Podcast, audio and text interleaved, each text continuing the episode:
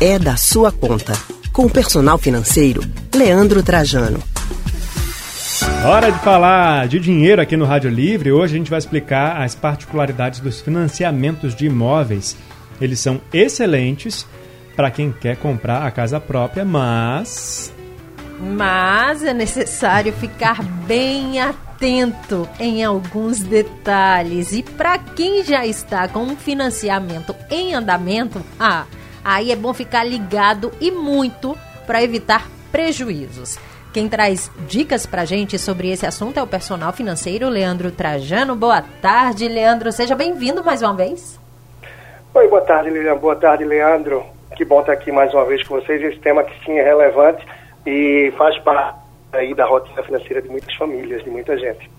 E aí a gente começa falando, Leandro, é, primeiro boa tarde para você também, né?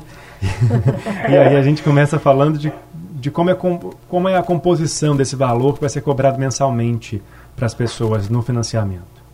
É, isso é interessante, Leandro, porque muita gente acha que o valor que passa incluído naquele valor que, que se pegou emprestado. Pode repetir, Leandro, porque a gente teve uma falha na sua ligação. Ah, perdão. É, é, muito comum que as pessoas pensem que o valor que pagam da parcela a cada mês, que esse valor é totalmente reduzido do valor que foi pego ali a título de crédito, do valor que se levantou para o financiamento. Por exemplo, eu peguei 200 mil para financiar o meu imóvel e pago uma parcela de 2.100 a cada mês, muita gente acredita que boa parte desse valor tem essa redução já feita no seu saldo devedor. E na prática a parcela é composta pela parte que você amortiza, que é essa parte que você reduz, que desconta do que pegou emprestado junto à instituição financeira, pelos juros por taxa de administração e seguro. E normalmente as modalidades de financiamento mais aderidas pela população, pelas pessoas que fazem esse tipo de compra de aquisição de imóvel, elas terminam descontando apenas cerca de 30% por um longo prazo do valor da parcela. Isso é, se você paga 2.100 de parcela, cerca de 700 reais é o que reduziria dos 200 mil que eu citei no exemplo a cada mês. E aí você fala, poxa, Leandro, de 2.100 apenas 700, e para onde é que vai aí os 1.400 da diferença? Vai para juros, taxa de administração e seguro do seu financiamento. Leandro, a gente fala muito em portabilidade. Existe essa possibilidade de fazer uma portabilidade de financiamento, por exemplo, você trocar de banco para buscar melhores condições de pagamento? E se existe, como é que é feito esse processo? Como é que ele funciona? É, existe sim, e o momento é muito bom para isso, o momento é bem interessante. Sobretudo para aquelas pessoas que já têm um financiamento mais antigo, e pegaram a taxa de juros, linkada aí ao seu financiamento, numa fase em que a gente tinha taxa Selic maior. Então, para essas pessoas, é uma grande oportunidade, sim, procurar negociar na própria instituição financeira e, se isso não for possível, identificar como seria para fazer essa portabilidade para levar esse seu financiamento para uma outra instituição.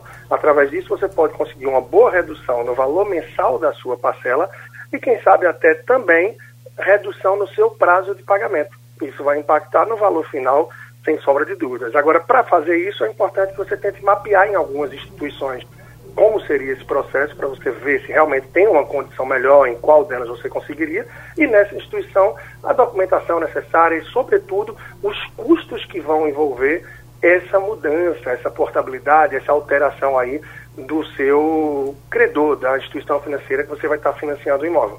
Em alguns casos tem um custo um pouco mais alto, que algumas pessoas não querem pagar de primeira, mas que no longo prazo fazem sim uma grande diferença se você fizer isso. Uhum.